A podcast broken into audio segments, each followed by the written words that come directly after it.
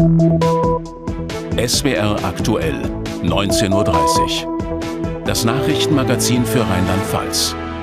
Mit Florenz Herbst und Sascha Becker. Guten Abend. Zwischen den Jahren ist auch Reisezeit, Familie besuchen, Ausflüge machen.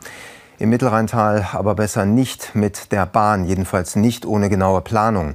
Es gibt Behinderungen wegen der geplanten Gleisarbeiten bei Bobbart und dann war da noch der völlig ungeplante Hangrutsch bei Bacharach Ende vergangener Woche. Beides hat auch heute alles durcheinandergewirbelt. Christian Giese-Kessler berichtet.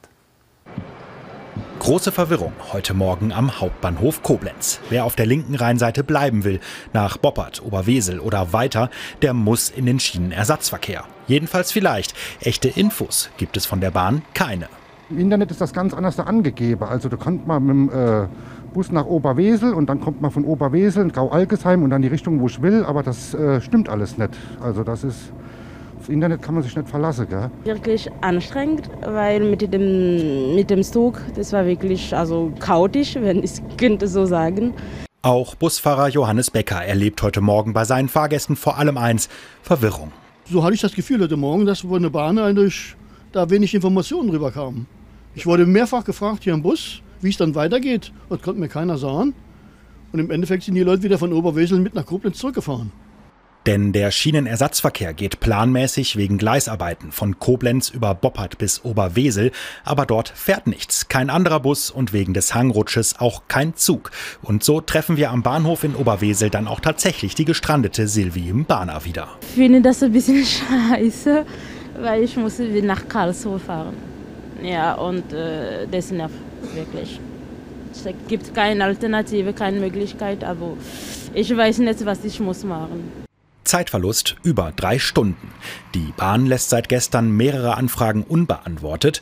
Auch eine kontrollierte Sprengung heute Mittag wurde nicht angekündigt oder der weitere Ablauf kommuniziert. Eine Bahnsprecherin verweist lediglich auf veraltete Infos von Anfang Dezember mit falschen Ersatzbusverbindungen.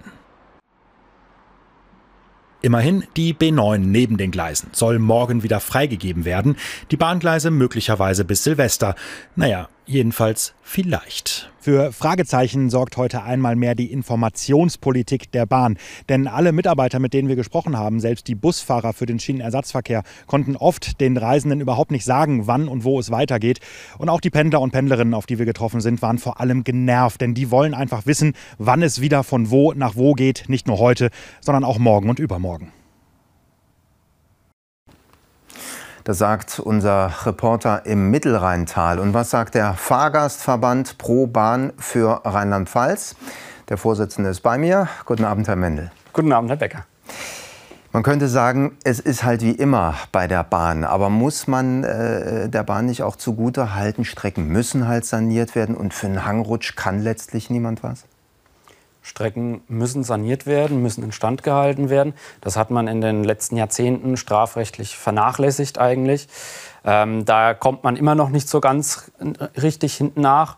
Und ein Hangrutsch, wie wir ihn jetzt erleben, so schlimm es eigentlich ist, und wir können froh sein, dass nichts passiert ist, äh, ist aber jetzt im Mittelrheintal jetzt auch nicht außergewöhnlich, wenn wir die letzten Jahre uns anschauen. Und Dabei muss man sich eigentlich ketzerisch immer fragen, wie läuft eigentlich Bahnverkehr in hochalpinen Ländern wie, der Ö wie Österreich oder der Schweiz? Da funktioniert das ja auch. Das heißt also, der Umgang der Bahn, äh, damit stört Sie jetzt im Nachhinein auch mit den Folgen?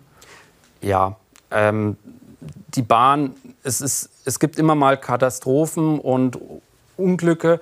Wir sind nicht Herr der Natur, das ist alles in Ordnung und das, da hat auch jeder Pendler, jede Pendlerin Verständnis. Da bin ich mir ganz sicher. Nur womit wir schon ein großes Problem haben, ist diese mangelnde Spontanität. Wir haben es gerade im Beitrag gesehen. Äh, man konnte so schnell dann doch keinen Schienenersatzverkehr einrichten, beziehungsweise man hat auch diejenigen, die dann vor Ort die Kunden informieren müssen, die Busfahrerinnen und Busfahrer, hat man so ein bisschen im Ungewissen gelassen. Äh, aber das sind genau die Leute, die ich dann als Sprachrohr brauche, wenn ich als Kunde eben nicht weiterkomme, weil auch das, was das Handy, die App mir sagte oder irgendwelche Informationen durch Bandansagen, wenn es die denn gab, ähm, war doch sehr undurchsichtig. Mhm. Jetzt ist ja zumindest das, was Streckensanierungen angeht, für die nächsten Monate und mit Blick ins nächste Jahr äh, programmiert, auch auf anderen Strecken, jetzt mal unabhängig vom Mittelrheintal. Es wird Probleme geben. Womit rechnen Sie? Wie wird das Bahnjahr 2023 aus Ihrer Sicht? Da habe ich leider wenig Hoffnung für Optimismus und muss, glaube ich, jetzt auch langsam Pendlerinnen und Pendlern wirklich da reinen Wein einschenken. Das, was wir gerade erleben, ist meiner Meinung und von vielen Experten die Meinung, wir erleben gerade nicht die Spitze des Eisberges, sondern wir erleben jetzt eine ganz lange Hochgebirgsebene sozusagen. Und es wird mit diesen Störungen im Bahnverkehr nicht nur im nächsten Jahr zu rechnen sein, sondern auch die nächsten Jahre. Mhm. Und ähm, da können wir eigentlich nur noch viel, viel Geduld aufbringen, sehr viel Spontanität. Und das ist eigentlich der Killer bei einem ÖPNV, denn eigentlich bin ich darauf angewiesen, dass es läuft wie ein Uhrwerk. Martin Mendel vom Fahrgastverband ProBahn. Vielen Dank für Ihren Besuch. Vielen Dank. Und am Ende war vor der Sendung bei uns. Das Gespräch haben wir aufgezeichnet. Jetzt geht's live weiter mit dem ersten Nachrichtenüberblick. Florenz. Der Deutsche Gewerkschaftsbund hat heute in Speyer zu einer Solidaritätskundgebung für die dortigen Kaufhofmitarbeiter aufgerufen. An der Kundgebung vor dem Kaufhof nahmen laut DGB mehr als 50 Menschen teil, darunter auch Oberbürgermeisterin Seiler. In Deutschland sind derzeit zahlreiche Filialen von einer Schließung bedroht. Beim Kaufhof in Speyer wären laut DGB 60 Mitarbeiter und Azubis von einem Aus betroffen. Es sind 60 Arbeitsplätze und es sind hauptsächlich auch äh, Frauenarbeitsplätze dabei. Und die Familien, die hängen auch noch hinten dran. Und da muss man halt auch sehen, dass diese ganze Struktur, wenn das alles die Bachgas runtergeht, auf Pilzig gesagt, äh, eine große Katastrophe sein wird. Und unseren Kaufhof, der steht hier Mitte auf der Hauptstraße, Maximilianstraße. Und äh, das gehört, der gehört einfach dazu. Gesundheitsminister Hoch hat sich für mehr Long-Covid-Anlaufstellen in Rheinland-Pfalz ausgesprochen. Der SPD-Politiker sagt, er würde sich wünschen, dass es im nächsten Jahr in jeder Großstadt eine solche Anlaufstelle gäbe. Es gebe Gespräche mit der Kassenärztlichen Vereinigung, ob das machbar sei. Corona bleibt also auf jeden Fall Thema, egal ob das Ende der Pandemie ausgerufen wird oder nicht. Auch in der rheinland-pfälzischen Wirtschaft behalten Sie die Entwicklung genau im Auge, und zwar die weltweite Pandemieentwicklung. Davon hängt für manche Unternehmen einiges ab. David Flasskamp und Panja Schollbach wollten wissen, ob auch die aktuelle Lage in China Auswirkungen aufs Geschäft hat. Reisen von und nach China ab 8. Januar wieder möglich, dann sogar ohne PCR-Test. Andererseits sehr hohe Infektionszahlen in China. Corona dort ein Riesenthema. Und auch in der rheinland-pfälzischen Wirtschaft, die schon lange unter den Einschränkungen in China leidet. Durch die Null-Covid-Strategie, gerade in den Häfen von China, sind extrem viele Waren nicht nach Deutschland und nach Europa gekommen. Das heißt, dass zum Beispiel wichtige Bauteile für Maschinen gefehlt haben. Und da hoffen wir uns, dass das jetzt besser wird. Schlimmer als seit Beginn der Pandemie könne es eigentlich nicht mehr werden, sagen die Unternehmerverbände. Die Industrie- und Handelskammer in der Pfalz warnt aber vor neuen Einschränkungen. Einige Länder, wie beispielsweise Japan und die USA, scheinen schon ähm, Maßnahmen ergreifen zu wollen. Bei uns äh, muss, man, muss man das genau abwägen. Also wir hoffen, dass da bedacht gehandelt wird. Vor allem bei politischen Entscheidungen wie schon angedeuteten Flugverboten nach China. Der Mainzer Virologe Plachter hält wenig von einem solchen Flugverbot. Das Virus verteile sich so oder so. Aber wenn viel Virus zirkuliert, äh, besteht natürlich auch eine große Chance der Mutation. Inwieweit sich das dann wirklich auswirkt, in dem Sinne, dass die Erreger infektiöser werden oder unter Umständen eben auch ein verstärktes Krankheitsbild erzeugen, das lässt sich nicht vorhersehen.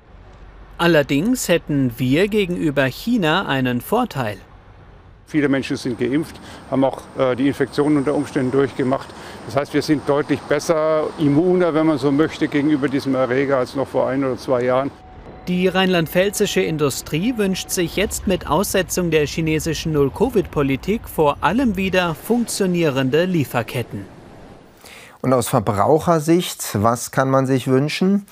Vielleicht, dass wieder mehr im Einkaufswagen liegt fürs viele Geld. Die Inflation ist im zu Ende gehenden Jahr auch in Rheinland-Pfalz zum Schreckgespenst geworden.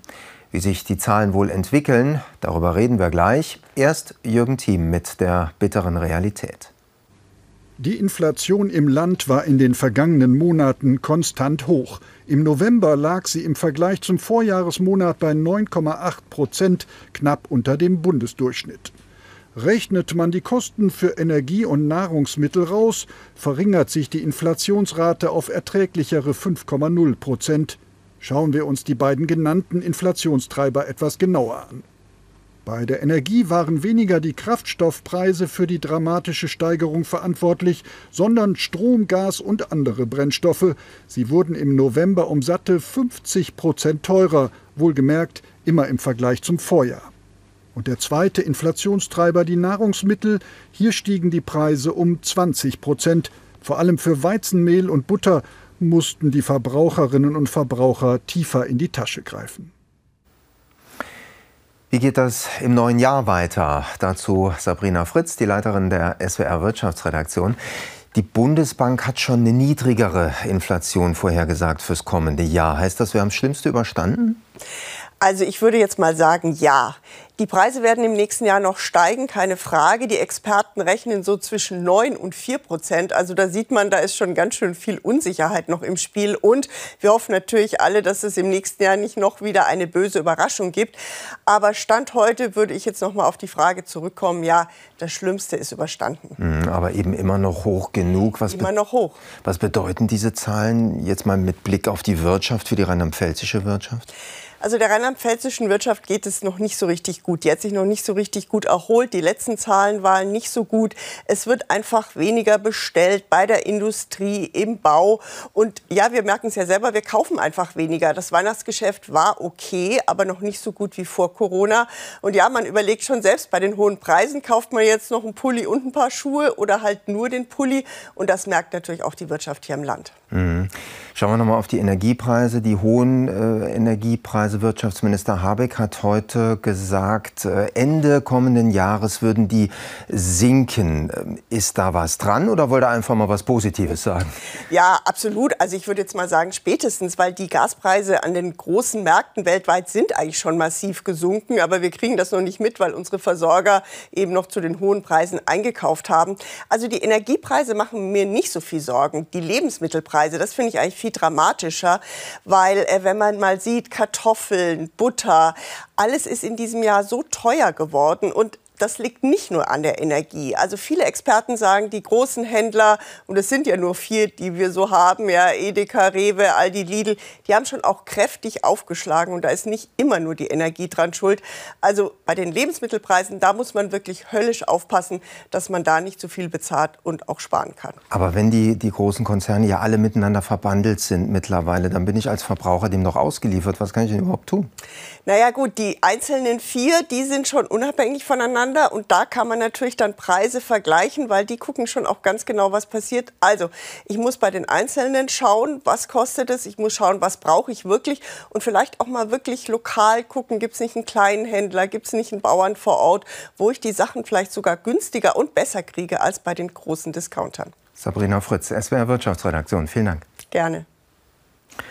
Da waren ein paar gute Tipps drin, wie man den Einkauf besser planen kann. Aber natürlich, allein mit Preise vergleichen ist es oft nicht getan. Es kommt erst mal darauf an, was jeden Monat auf dem Konto landet. Wer Rente bezieht, auch wer Sozialleistungen bezieht, wird 2023 mehr Geld bekommen. Darum geht es heute bei unserem Blick auf das, was sich im kommenden Jahr so alles ändert. Jürgen Thiem mit Einzelheiten zum Bereich Rente und Soziales. Hartz IV ist Geschichte. Ab dem 1. Januar nennt sich die Unterstützung Bürgergeld. Für Alleinstehende steigt der Regelsatz auf 502 Euro, für Partner auf 451. Das sind ähm, nach unseren Berechnungen wirklich ungefähr 11 Prozent mehr als bisher. Und das entspricht gerade mal dem Inflationsausgleich. Also das ist eigentlich nicht der große Wurf, der jetzt für viele ähm, Armutsfestigkeit bedeutet hätte oder rauszukommen aus der Armut. Auch Erwerbstätige können Bürgergeld beantragen, wenn das Einkommen nicht zur Lebensgrundsicherung reicht. Außerdem soll sich das Wohngeld mehr als verdoppeln auf durchschnittlich 370 Euro pro berechtigtem Haushalt. Und der Kreis der Berechtigten wird ausgeweitet. Statt bisher 600.000 soll es künftig etwa zwei Millionen Bürgern und Bürgerinnen zugutekommen. Auch vom 49-Euro-Ticket dürften viele profitieren. Es knüpft an das 9-Euro-Ticket an und kommt zum 1. April. Bundesweit können Nutzer dann damit in allen Bussen und Bahnen im Nahverkehr fahren. Bei der Mainzer Verkehrsgesellschaft sorgt man sich um die dauerhafte Finanzierung des Tickets. Wir machen als ÖPNV Defizit und zwar Defizit pro Fahrgast. Das heißt, wenn die Fahrgastzahlen steigen, steigt auch das Defizit deutlich mit. 20 Prozent mehr Fahrgäste heißt 20 Prozent mehr Busse, 20 Prozent mehr Personal. Und das muss auch tatsächlich bei der Finanzierung auf Dauer berücksichtigt werden. Mit einer deutlichen Erhöhung ihrer Bezüge können die Rentner und Rentnerinnen im neuen Jahr rechnen. Allerdings kommt die erst im Juli und ist gedacht als Inflationsausgleich. Morgen bei uns in der Sendung, was sich in Sachen Energie im neuen Jahr alles ändert. Und weitere Themenbereiche finden Sie auf unserer Internetseite auf swraktuell.de. Jetzt übernimmt wieder Florenz Herbst. In einem Mannheimer Krankenhaus ist eine 79-jährige Frau gestorben, der Ende November zweimal das Sauerstoffgerät von einer Bettnachbarin abgestellt worden war. Sie hatte sich von dem Geräusch offenbar gestört gefühlt. Laut Staatsanwaltschaft wird die Leiche jetzt obduziert. Dadurch soll herausgefunden werden, ob es einen Zusammenhang zwischen dem Abschalten des Sauerstoffgeräts und dem Tod der Frau gibt. Ein Dozent einer rheinhessischen Hochschule darf dort vorläufig nicht mehr arbeiten. Das hat das Mainzer Verwaltungsgericht entschieden und damit der Hochschule Recht gegeben. Sie hatte den Professor freigestellt, weil er sich verbal aggressiv und respektlos gegenüber Vorgesetzten und Kollegen verhalten haben soll. Dagegen hatte er geklagt. Nach Ansicht des Gerichts haben seine E-Mails die Vorwürfe allerdings belegt. Nach dem Brand von fünf Linienbussen in Koblenz geht die Polizei von einem technischen Defekt an einem der Busse aus. Hinweise auf eine Straftat seien nicht gefunden worden. Bei dem Feuer am Montag waren fünf Busse im Busdepot der DB Regio und zwei Autos abgebrannt. Laut Polizei beträgt der Schaden nach ersten Schätzungen rund eine Million Euro. In der vergangenen Nacht sind erneut zwei Geldautomaten im Land gesprengt worden. Die Polizei prüft, ob es einen Zusammenhang zwischen den Taten gibt. Gegen halb drei wurde ein Geldautomat im Industriegebiet in Trierweiler gesprengt. Geld erbeuteten die Täter nach ersten Erkenntnissen der Polizei nicht. Etwa zwei Stunden später gab es eine zweite Explosion in Simmertal im Kreis Bad Kreuznach. Auch hier wurde das freistehende Häuschen, in dem sich der Geldautomat befand, komplett zerstört. Niedrigwasser am Rhein oder sollte man besser sagen, der Fluss fast ausgetrocknet. Ganz sicher eines der Bilder des Jahres in Rheinland-Pfalz. Deswegen gehört es auch in den Rückblick von Benjamin Wüst. Er schaut heute auf die Monate Juli und August und beginnt mit dem großen Gedenken. Herr Steinmeier, danke, dass Sie das Ahrtal nicht vergessen. Habe ich versprochen. Es ist ein besonderer Tag in Rheinland-Pfalz. Der Bundespräsident ist wieder da. An einem Tag, an dem viele noch einmal mit Schmerz zurückschauen. Der 14. Juli. Genau ein Jahr nach der verheerenden Flut. Der schlimmsten Naturkatastrophe in der Geschichte des Landes. Viel Altes ist weg. Aber erst ein kleiner Teil der zerstörten Häuser ist ein Jahr danach wieder aufgebaut.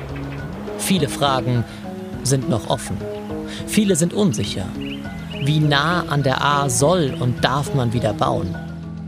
Bis wohin ist es sicher? Wie müssen Brücken zukünftig konzipiert werden, damit Hochwasser schnell abfließen kann? Der Blick geht nach vorn. Es gibt viel zu tun. Im Ahrtal hoffen sie, dass die Politik sie auch in den nächsten Jahren nicht vergisst. Auch dann nicht, wenn die prominenten Besucher weniger werden. Wow, was war das für eine Fußball-Europameisterschaft? Die Frauennationalmannschaft wollen so viele sehen wie nie zuvor. Am Ende am Frankfurter Römer und vorher im Fernsehen. Allein rund 18 Millionen Deutsche schauen das Finale, auch in Dudenhofen. Hier fiebern sie vor allem mit Jule Brandt mit, Einst ausgebildet in Dudenhofen ist die 19-Jährige bei der EM mittendrin. Verzückt mit ihren Mitspielerinnen ganz Fußball Deutschland, auch wenn es im Finale nach dem 1:2 gegen England nur Silber gibt. Endspiel verloren, aber so viele Sympathien gewonnen. Das nächste Jahr wird zeigen, ob der Frauenfußball den ersehnten großen Schritt vorankommt oder diese Bilder die große Ausnahme bleiben. Wenn sich ein Gang über ein Feld so anhört. Wenn Menschen da sitzen, wo sonst Fische schwimmen. Wenn Wasser zum kostbaren, ersehnten Gut wird, dann ist der befürchtete Klimawandel Realität. In den letzten vier, fünf Jahren trifft uns diese Veränderung, diese Klimakatastrophe mit voller Wucht. Kurz der Klimawandel, die Klimakatastrophe ist voll angekommen. Und damit müssen wir uns jetzt auseinandersetzen. Der Juli ist auch in Rheinland-Pfalz der trockenste seit Beginn der Wetteraufzeichnungen. Im August spitzt sich die Lage weiter zu. Die wichtigste Wasserstraße Europas, der Rhein, teilweise kaum noch zu befahren. Schiffe können nur noch wenig Ladung transportieren. Die Pegelstände an einigen Stellen niedrig wie nie zuvor. Dramatisch die Lage auch in einigen Waldgebieten ob im Nationalpark Hunsrück-Hochwald, bei Traben-Trabach oder direkt am Hambacher Schloss. Es brennt. 2022, das war auch der wärmste und trockenste je gemessene Sommer. Bernd W. soll für immer hinter Gitter. Das Urteil vor dem Landgericht Trier fällt im August. Nach einem Jahr Verhandlungen lebenslange Haft wegen fünffachen Mordes und 18-fachen versuchten Mordes. Das Gericht ist überzeugt, Bernd W. wollte auf seiner Amokfahrt durch Trier im Dezember 2020 so viele Menschen töten wie möglich. Er raste durch die Innenstadt mit seinem Geländewagen. Ein Gutachten erklärt den 52-Jährigen für psychisch krank. Er habe Wahnvorstellungen, fühle sich verfolgt und benachteiligt. Das Gericht erkennt eine besondere Schwere der Schuld weshalb Bernd W. für immer in eine psychiatrische Einrichtung soll. Er hat sich sehr, sehr intensiv mit dieser Tat im Vorfeld auseinandergesetzt. Es gab eine Vielzahl von Zeugenaussagen, von Hinweisen, die das belegt haben. Und es war jetzt keine spontane Aktion, die er sich gerade an diesem Tag überlegt hat. Die Verteidigung legt Revision ein. Das Urteil somit noch nicht rechtskräftig. Der Fall also immer noch nicht abgeschlossen. Für die Menschen in Trier ohnehin nicht. Da der Täter bis zuletzt schwieg, fehlt sie immer noch. Die Antwort auf die für viele quälende Frage, warum? Ein Wahnsinn! Er hat es wieder geschafft. Dank einer großen Aufholjagd und eines sensationellen 1500 Meter Laufs mit persönlicher Bestzeit zum Schluss. Am Ende liegt Niklas Kaul ganz vorn, wird in München Zehnkampf Europameister. Das Erste, was mir durch den Kopf gegangen ist, ey, ich kann es ja doch noch. Es geht ja doch noch. Weltmeister war der Mainzer schon, jetzt ist er auch Europameister. Überraschender, das Siegestänzchen von Kauls Mainzer Teamkollegen Julian Weber. Mit 28 gelingt Weber bei der EM der große Wurf zu Gold. 87,66 Meter.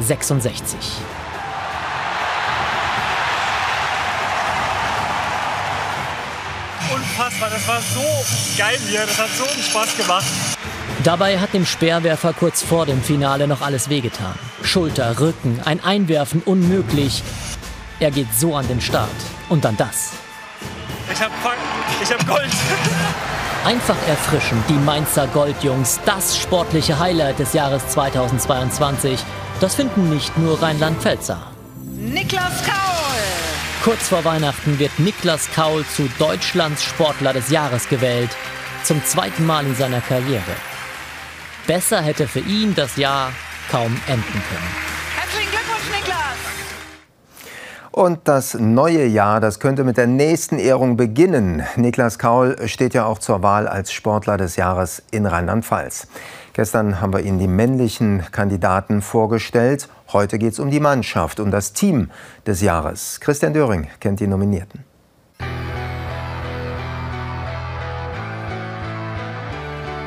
Sie sind Weltklasse. Michael Uhl und Tobias Bludau.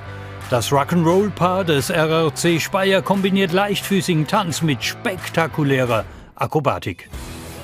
2022 ist für die beiden ein Erfolgsjahr. Deutscher Meister, Europameister und Gold bei den World Games. Es ist der Lohn für unzählige Trainingsstunden. Ul Bludau glänzen mit Mut, Fitness und Ausstrahlung.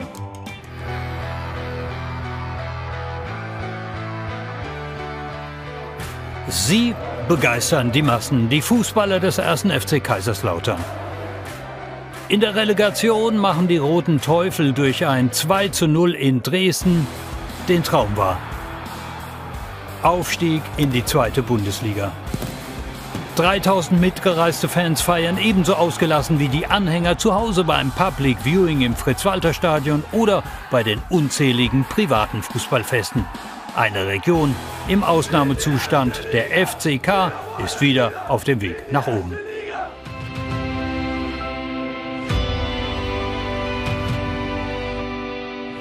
Es ist ein Tanz auf Rädern. Elegant, artistisch, perfekt. Die Kunstradfahrerinnen des RV Mainz-Ebersheim sind dieses Jahr das Maß der Dinge im Viererwettbewerb. Erst DM-Gold, dann Sieg bei der Europameisterschaft und als Krönung der Triumph bei der Weltmeisterschaft im belgischen Gent. Wer wird Mannschaft des Jahres? Ein Duo, ein Vierer oder eine Elf? Die Wahl läuft. Die Wahl läuft und zwar bis zum 1. Januar. So lange können Sie abstimmen im Internet auf landessportlerwahl.de. Und wir haben noch ein paar Wettereindrücke von heute. So gar nicht winterlich sehen die grünen Wiesen aus bei Marnheim im Nordpfälzer Bergland. Genügend Feuchtigkeit und milde Temperaturen sorgen für den frühlingshaften Eindruck. Weiteres Nass von oben kam nicht dazu. Der Wind sorgte für einen schnellen Abtransport der Wolken. Die Aussichten in Richtung Jahreswechsel, die gibt es jetzt direkt im Anschluss von Donald Becker und nach der Tagesschau spannende Unterhaltung. Tatort hier im SWR-Fernsehen. Alle unsere Nachrichten gibt es auch immer online unter swraktuell.de oder nachher hier nochmal an dieser Stelle von Jan Boris Retz, 21.45 Uhr. Von uns beiden schönen Abend.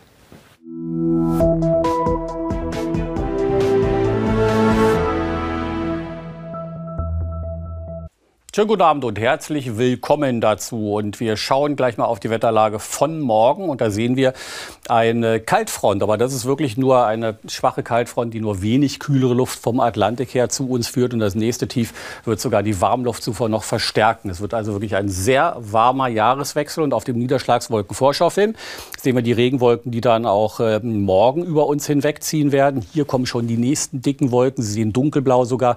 Das meiste wird aber dann in Richtung Norddeutschland ziehen und knapp südlich dieses Hauptregens wird dann die Warmluft zuvor bei uns wirklich deutlich verstärkt. Am Silvestertag und dann auch ähm, Neujahr wird es wirklich sehr warm losgehen, das neue Jahr 2023. Heute Nacht werden die Wolken von Westen her dichter, letzte Wolkenlücken werden geschlossen und es wird auch zeitweise dann regnen. Es bleibt aber unter diesen Regenwolken sehr mild. Die Temperaturen überwiegend in den großen Städten im zweistelligen Bereich, ansonsten 9 bis 7 Grad. Morgen Vormittag ist dann trüb und es wird auch zeitweise noch etwas regnen.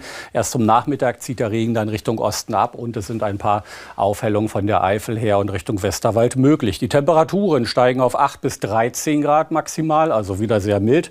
Der Wind hilft, er weht aus südwestlichen Richtungen, zum Teil mit Stärke 5 im Mittelböen, Stärke 7 bis 8. Und der Trend für Freitag aufkommender Regen, am Samstag nur noch gelegentlich Regen. Schauen Sie auf die Temperaturen, vorderfalls bis 18 Grad. Am Neujahrstag komplett trocken und sehr mild.